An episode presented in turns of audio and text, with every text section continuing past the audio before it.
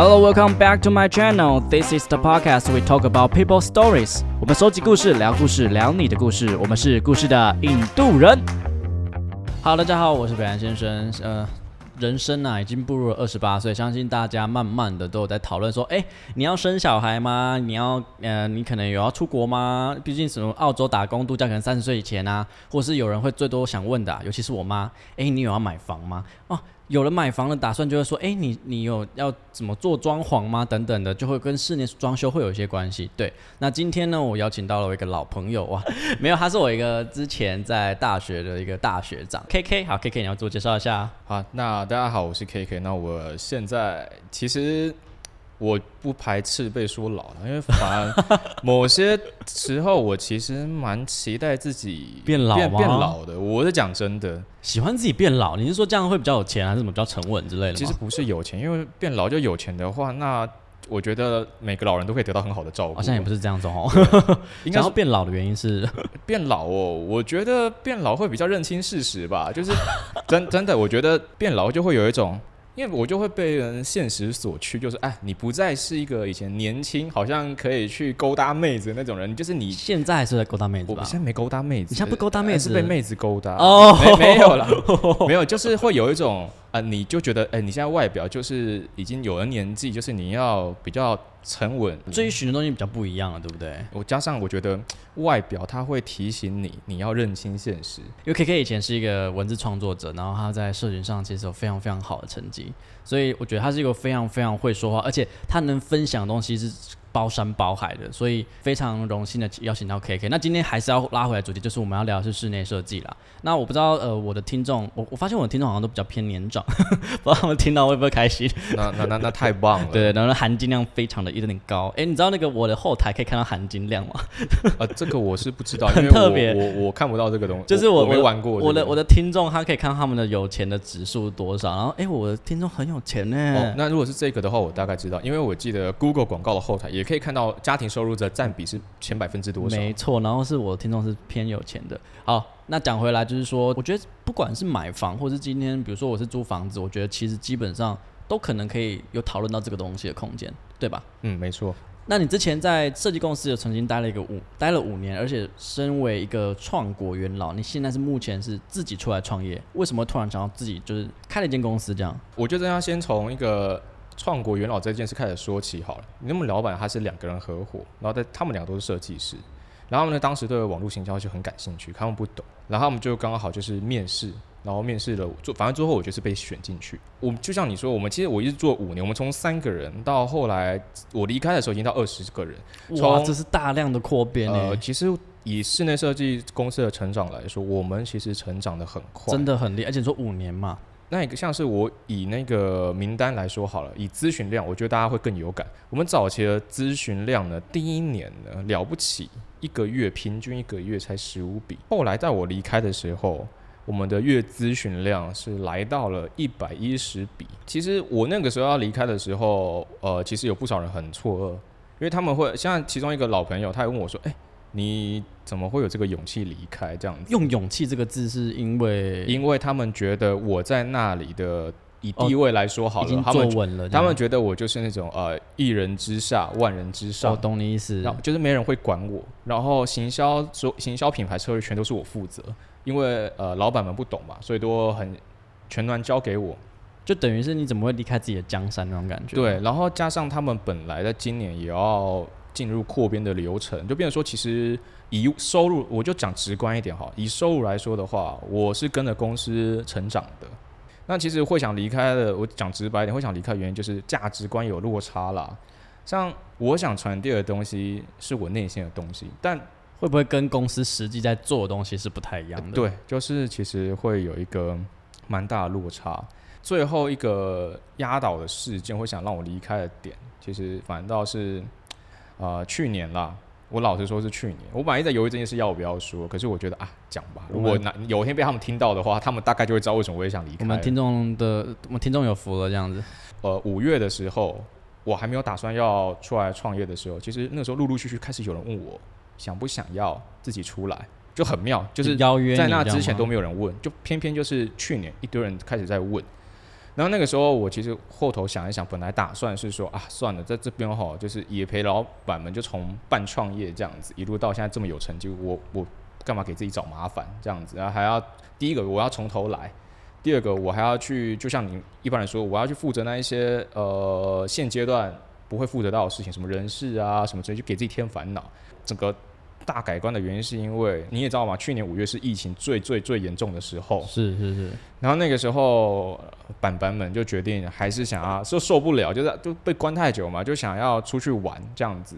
那后来就是因为我是元老，我也没办法拒绝。那我后来出去玩之后，好了，那结局就是呢，我们最后一天要回来的时候，我们那时候去澎湖，全部人都中奖了。然后中奖，大家都有大家都有那种低烧的反应，我就很坚持说，我一定要当场快筛。我说，因为我前天去见了一个我十几年没见的朋友，他在澎湖当健身教练，那他的客群呢，全都是银发族。我说我在玩跟他讲的话，那他的那些学员会很危险啊，很危险，非常危险。然后当时我们的老板就不让我快筛，他问我说不让你快他不让我快筛，他他你知道他说什么？他说那如果中了的话，你是要留在这个地方吗？然后那时候其实我很生气，因为我觉得人命关天，所以这件事其实后来就是让我觉得很很，我只能说很很失望了。就就就我觉得这种人不能跟的感觉，就觉得哎、怎么会怎我怎么会把这件事情看得这么轻这样？对，我会觉得这件事其实有一点点已经踩到我的道德我我的道德底线了。嗯嗯，那我都会觉得，我开始会去反思一些事情，我就会开始想说，我在帮他们做这些宣传，帮他们把空间扩大，我会有一瞬间，我会有个罪恶感，我会觉得，我会反思考我这阵子在做的事情到底是不是对的，就会说，我想要宣传的理念，实际上并没有被落实，帮助公司成长的时候，那我反而就是我感觉会有一种我好像害了很多人有。点助纣为虐的感觉。我会，我就对我不好意思讲的话，就是我 我会有 我把你讲出来。我会有这种感觉，因为其实这件事也不只是一一次的事情，其实这个东西是长期累积的。以以室内设计来讲，它其实跟比如说我们一般知道建筑啊、建建安那种东西都有关系。那在这个领域里面，其实我们最常会听到就是会不会有为了那种节省成本而导致有比如说东西做不好那种行为。我就正要跟你分享这件事情，因为呢，我就跟你说，从我觉得从一些理观念的事情就可以反映在他的做事上面。虽然我刚刚讲，大家会觉得说，哎、其这个染疫的事情好像跟商业无关，但其实我就说这是息息相关。因为像在那之前，我举个最最简单的例子好了，像呃，有些人大家都知道，我们的墙壁敲开是红红色的砖头嘛，对不对？哎、我不知道哎、哎哎哎，你 那你哎哎有现在现在敲一下有你家的墙哦哦，所以里面都是砖，就是就一颗一颗就是的砖头这样，就是红，就是就是你看到那种以前那种勾勾扎处的那种红砖，嗯嗯，就是以德服人的时候你会拿起来的那一 OK 种，OK，嗯。以德服人的时候你会拿起来。对，一般来说我们那种结构墙，我们都是用我们是用红砖嘛，对会比较坚固。然后呢，其实，在材料上面后来有出现一个叫做白砖。那白砖它的特性，它是比红砖更轻、更便宜。所以呢，我们的老板那个时候就大力的跟很多客户去推。但其实就我这样说，呃，如果你是用在那些比较隔间，然后不重要的隔间，那还可以。可是他今天并没有交代啊，他只是因为觉得很便宜，然后便宜是成本便宜，还是连对于消费者的我觉得这就是个这就是个资讯落差，因为听起来很便宜，所以消费者就会很心动。但消费者没有想到，你便宜，但对厂商也很便宜呀、中间的利润说不定还更巨大，毛利更漂哎，亮，还毛利毛利更漂亮，就变成说，你以为你赚到了，但实际上真正赚到的不是你，你可能是花了一个你认为赚到的价格，然后买了一个对你来说根本就是不能用的东西。有没有可能是很多时候我们去找一些，比如说室内建筑师或是一些厂商，然后我们希望可以从他那边得到一个最专业的答案，可是他们可能想的是赚最多的，有可能，而且这件事情常常发生。那白砖它虽然又轻又便宜，可是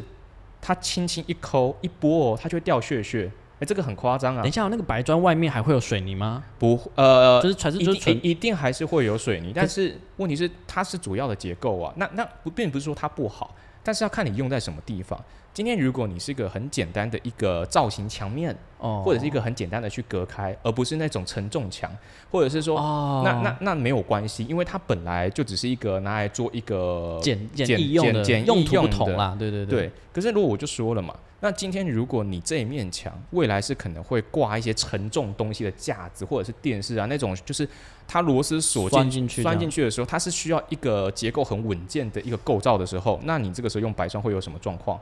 第一个，嗯它它结构很脆弱，那会很容易出问题。可是这件事情，比如说他在可能他在跟你们沟通说，我这边就是要放电视，可是有可能他们还是推荐你白白砖啊。有可能，所以这你知道为什么？要求哎，我跟你讲这件事，我为什么后来会知道呢？因为有一次我就是呃要跟着其中一个设计师，我要去记录他们的暗场，然后我就看到这个东西，然后我就说，哎。这一面不是要拿来挂什么电视，还是他们说要做什么层板的东西嘛？有重量的东西。然后那个设计师就跟我说：“啊，对啊，啊就你们老板说要用这个，而且他一直狂洗。然后那个设计师他是亲自摸给我看，他说你自己拿拿看，是不是很轻？用手抠哦，这真的是不夸张，一抠就很像那个粉笔灰，很像粉笔灰，就直接碎掉，直接碎掉。这件事情是。”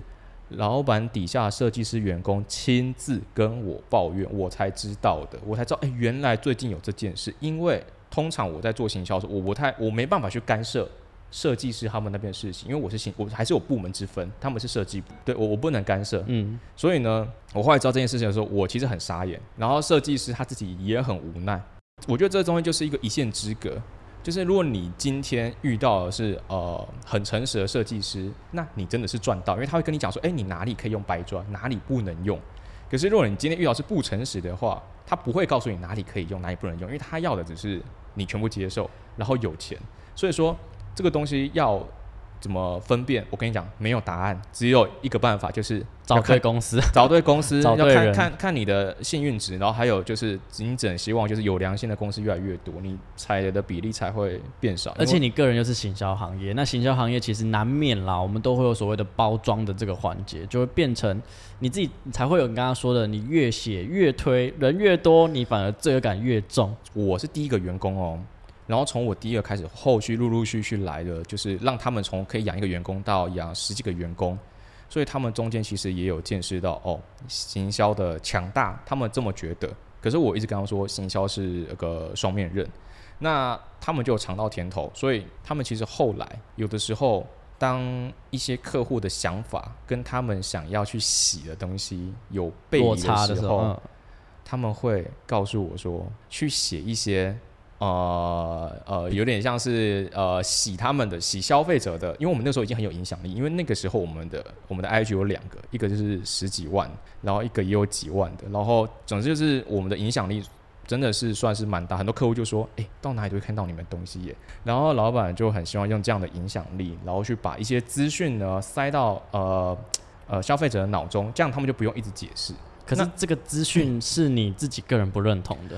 这就是我说的，就是比如说白砖一定要讲的比红砖好这种感觉，类似，甚至就是反正就是会想要去洗，但我我我也很无奈，因为如果我不这么做的话，还是怎样我会就是老板的指令啊，板板们的指令，对我就是你要拒绝也不是，还是怎，我也不知道该怎么讲这件事，我觉得这件事是是很为难的，毕竟商业里面你们是负责室内设计的，那应该也会跟一些制造商或一些材料商有合作嘛。那你觉得，毕竟业外业内都是一些手腕，你自己觉得跟他们在合作或沟通之间有没有什么可以分享的？我觉得对厂商这一端，因为我比较少接触，但是我常常听闻到很多，但这些都是也是我后来想离开的原因，就是因为你也知道嘛，我们通常就是说量大的时候，你就有办法去跟厂商压价，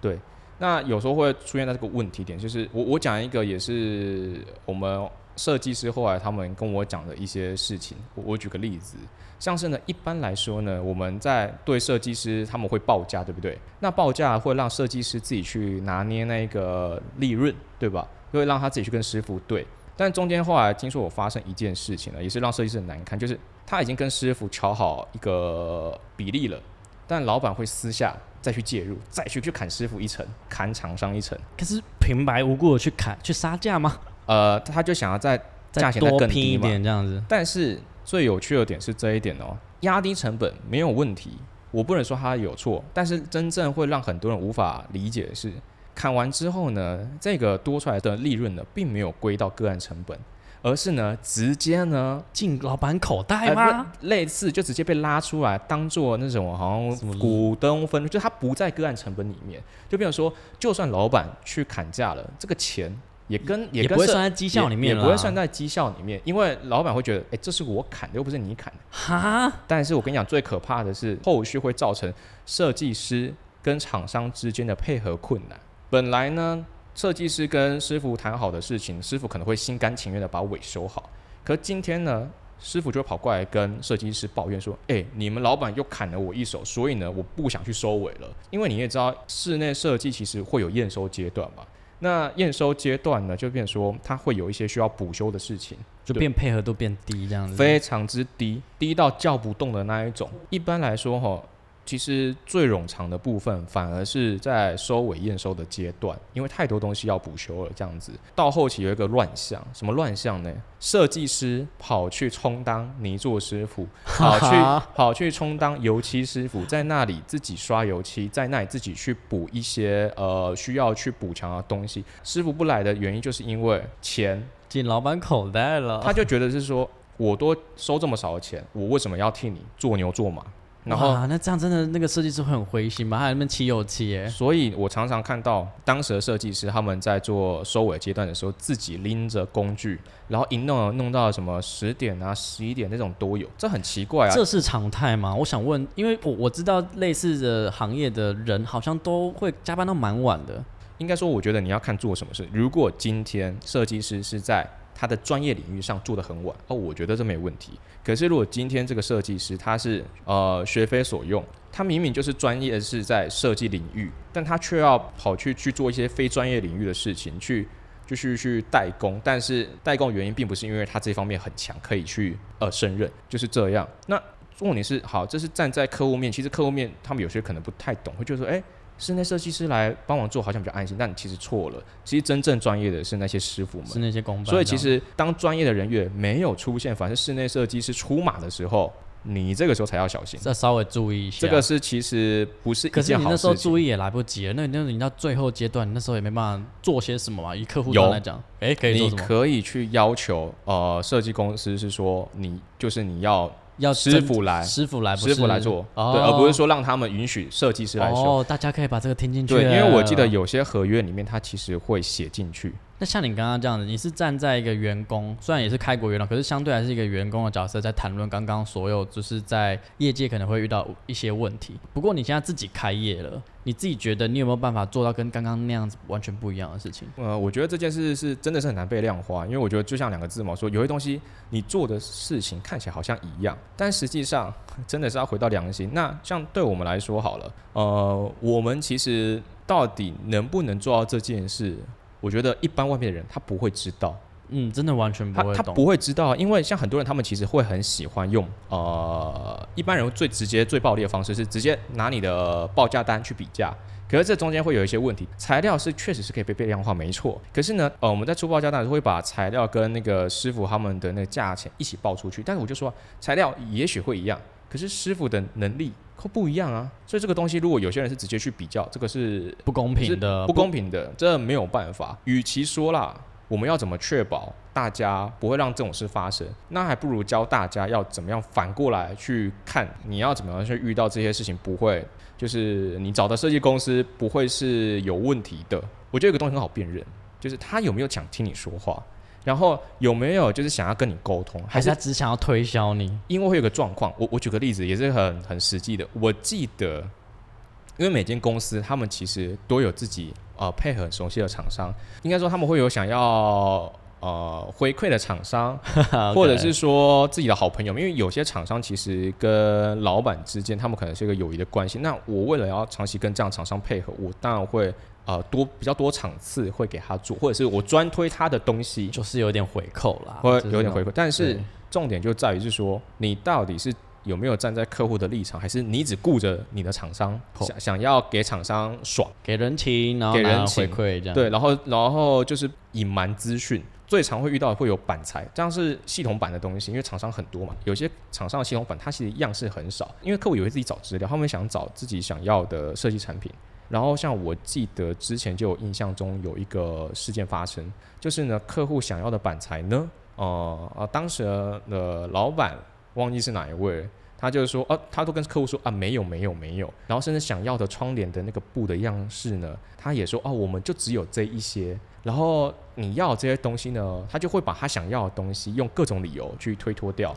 那就可能跟他讲一些可能会可能用这个东西不好啦什么的。呃，对啊，他都会讲这样，然后就是会把他想要推销的东西就讲的多好多好。但你知道，其实背后的原因并不是这样，背后的原因是因为他们懒得再带客户去其他地方挑，因为有时候可能客户一挑啊就要挑很久，他们他们想要赶快结束这个案子。Oh my god！然后板材部分，就像我说，他们懒得再去帮客户寻觅，是说有没有他要的。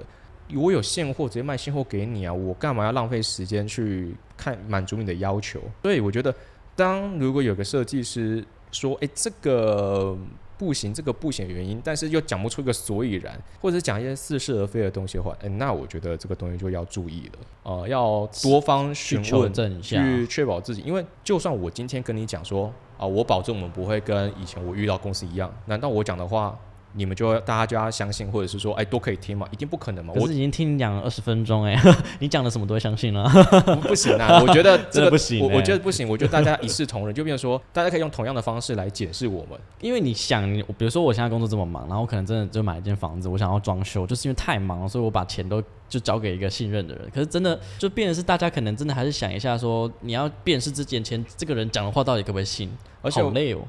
我觉得这个是没办法，而且你要知道嘛，你我看到很多装潢蟑螂出问题啊，通常都是很多时候反而是被自己的朋友给骗了，认识的很认识熟的吗？认认识给骗。就像我说刚刚，装潢蟑螂是说拿了钱就跑那种人没错，吗？就是给你烂留下一些烂摊子啊可。是他不是有签合约吗？没有他，如果他的公司是那一种空投的吗空？投的，或者是什么这个这么黑？我哎、你要想、要、建商烂尾楼倒掉都可以直接再换一个名字，为什么是那这一公司不会发生这种事？哇塞，blow my mind！所以很多人他们可能出问题就会换换一个名字啊，还是说换一个不一样的人的名字再重新成立啊之类的。可是台湾政府都没办法抑制这件事情哦。我觉得就我说了嘛，那个建商你都没这么大的东西，你都没有阻挡的。哦，因为我不知道，我我以为是只有买那种什么预售车才会才会有这种烂尾房，可是连室内装修可能都会有一这种。一定会有，因为像你你看啊，都有所谓的人头公司了，懂懂懂懂。那如果这样子都可以杜绝的话，那老理论上来说，其实诈骗应该会很少才对啊。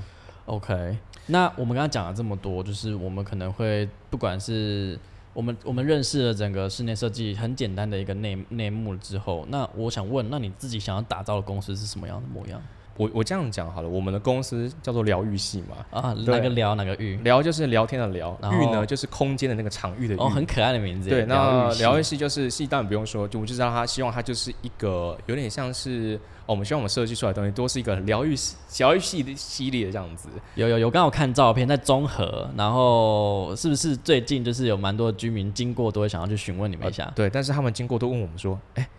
你们这里面在卖咖啡吗？哎、因为真的很漂亮哎，就是那种信义区的咖啡厅，我想要走进去看看那种。对，可是它在中和，可是它不是咖啡厅，它是室内建设计公司，最好笑的是还有人问我们说，请问你们是卖精油的吗？你知道精 油都来了。你知道为什么吗？因为我们其实呢是一个蛮重视环境感受的人。对，那我们其实就会在我们吧台区放各种精油，就是让客户进来的时候，而我们会根据大家今天的状态去用不同的精油，这是真的。你们有这么，你们好有灵性哦。就是我，因为我们希望客户今天在一个放，我这样举个例，今天如果大家是在谈前期合约的东西，我们希望比较你们希望他们放松，比较放。松一点，我们可能就是会用那种呃柑橘类的啊，那种比较让他甜甜的、舒服的。你刚才想说让他爽吗？没有让他爽，我刚刚是他讲让他 sleep，因为柑橘类的在那个呃，他有些是会说他们是可以助眠的，啊我就希望他们放松一点。那如果他们今天是要挑材料，需要那种很多精力的，我们可能就会用那种奋一点的。没有亢奋，就是会用那种呃 比较草本的，像是那种什么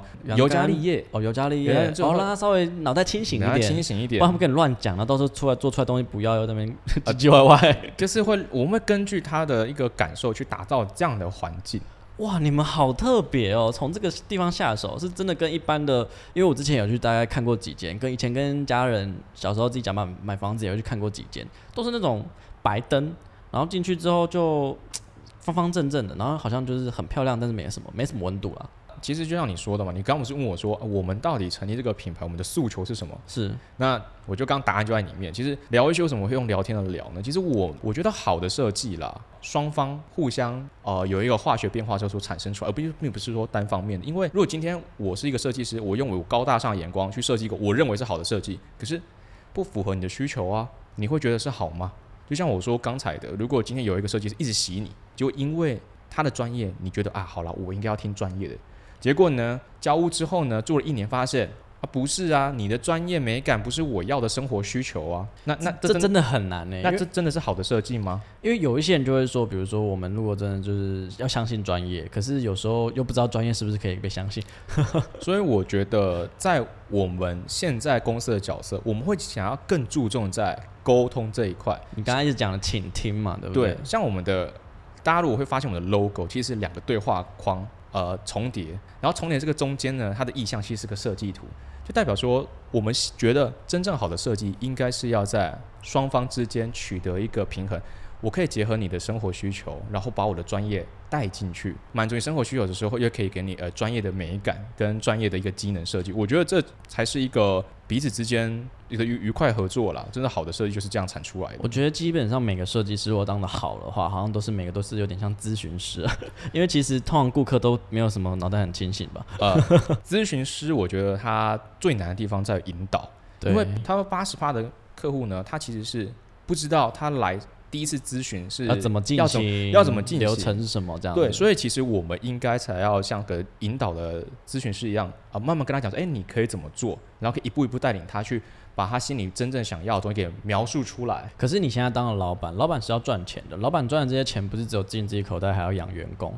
但可能你有一些理念理念要追求，不管是在从商或创业，你都走了一个非常困难的路。你自己有没有目前目前创业大概一两个月，你自己有什么心得吗？我们光是 logo 的呈现，我们就跟那个平面设计师，我们来回对了两三个月，确 真的，我们要确定我们的 logo 的理念是真的能去传达我们的想法。我觉得这中间你说要怎么去取得一个平衡？就赚钱跟所谓的理念，回归一句话，正当做事就好了。其实你只要正当做事，都可以去活下来。只要你在正常的行情做事，我相信不会饿死。除非你今天是要打什么跟人家 PK 什么价格战，然后你是那种牺牲打，那才有可能对。可是我就说，如果你正正当当做是，想要让客户在认同你的理念跟你的设计的状况下去跟他们进行这一些，我觉得合作往来的话，其实理念跟商业，我认为它是可以并行的。我就只有你把你的金钱、你的利益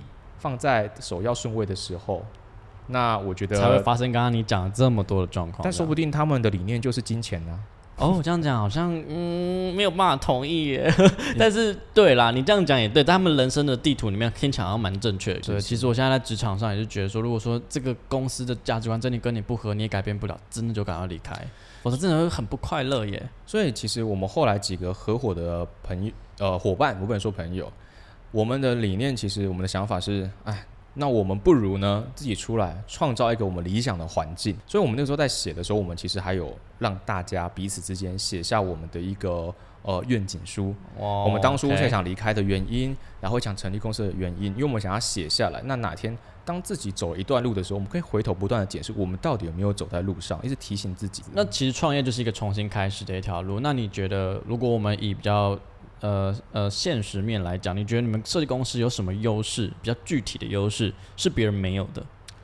啊，我觉得比较具体的优势哦，就是我们是真的蛮替大家想，但是这个具体的优势它实在是没有办法被量化。但这个东西呢，我认为啦，只有大家实际上来跟我们接触的时候，你才有办法去体会。因为我觉得，呃，人要怎么去判断一个人，你从表面上的，你从官网看不出来，你从文字看不出来，因为它都是被深思包装熟虑之后被包装过后的。可是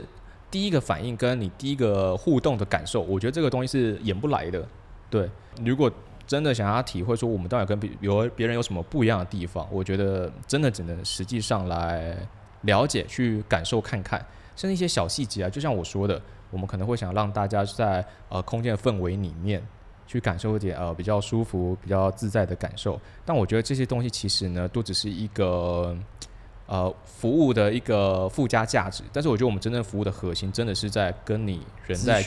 交流的过程，过程中，因为我觉得人诚不诚恳，其实你看他的眼睛，然后看他说话会不会太浮夸，有没有诚恳？我觉得其实这个东西你得自己实际来体验。所以我总合一下，其实就是疗愈系，它就是一个非常注重沟通的一个一个环境。如果我们今天去咨询的话，可以闻到香香的味道。你如果今天闻什么，它就是大概是他们想要你干嘛了。如果闻到橙那个什么柑橘类，那就是放松啊。如果加闻到尤加利味，就代表你要脑袋要放清楚一点。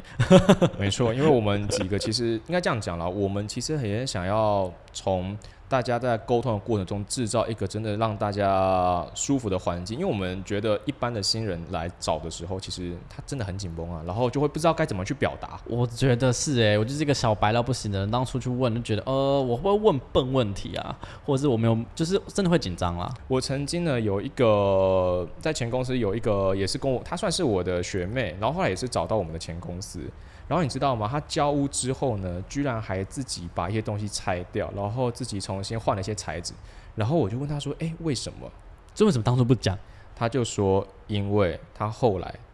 就是怎么看就觉得其其实没很喜欢。”他说他一开始本来就想要这个颜色还是这个材质，可是被洗了。那个时候，我们的其中一个老板就一直洗他，洗到他觉得要接受。可是我就说了嘛，到底能不能接受？一段时间后，你才会，发现你才会发现自己到底是被妥协的呢，还是你是心甘情愿的？后后来他就发现他是被妥协，他发现有点像是交往，我真的没有发现，我无法欺骗自己跟这个人过下半辈子，所以他就把这个东西重新 换成他自己呃他自己想要的。所以我还说，我们其实很不希望有这种状况出现，所以我们会尽量的去跟大家沟通，甚至说在专业上面当然是给大家一些适合的建议，但是我们最终还是会帮你做一个平衡。我们不会硬要以我们是专业的方去洗你，但也不会是说哦我们什么都依你，因为确实有些什么都依你的时候，跟我们的专业是有落差的时候，你实际上教的时候你会后悔。那你认为，我们就做最后一个题这样，你认为未来的整个室内设计的市场会怎么变化？那以你公司来讲的话，你自己会怎么应应？我觉得这个东西很有趣哦，因为我其实很多设计师朋友，他们都有来问我，那我就有说，我觉得这个答案呢，其实从餐饮业就可以得到解答。怎么说呢？就像是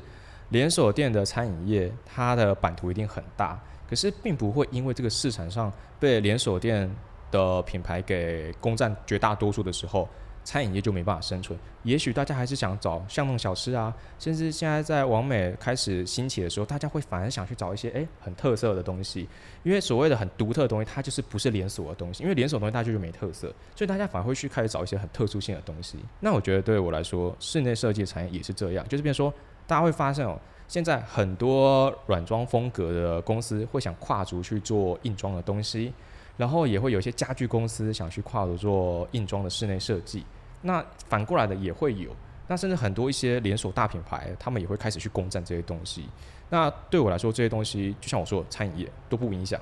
你只要知道你到底想要创造的独特性给客户真实的价值是什么的话，我觉得你只要走好自己的路，然后让你想要服务的客户认同你，其实我觉得这样就可以了。总之一句就是，你会坚持好你自己的理念。当然，当然了，不然就我就不会出来，我就只只居居在前面，我就居留着享享受那个当初创造果实就好了。当那个皇帝底下的那个那个就好了，对啊，但是多好。但是就就是就是不想啊，所以你就要招，回到一开始我说，你就知道为什么我那个时候离开的时候，会有这么多人很震惊这样。然后还说为什么你这么有勇气？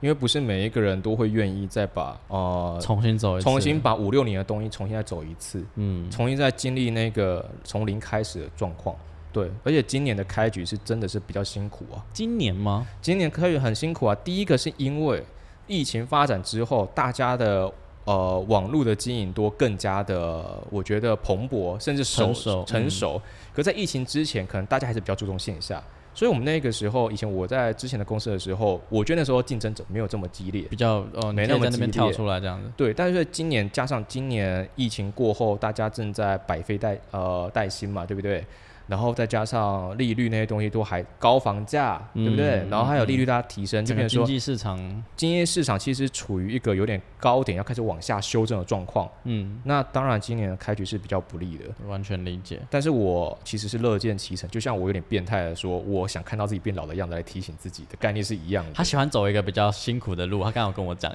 一见到我就说、嗯、没关系啊，这样这样蛮好的。因为我觉得我们大家这样一起经历过这些辛苦面的时候，未来大家继续奋斗的动力，才革会命情感才会有革命情感，而不是说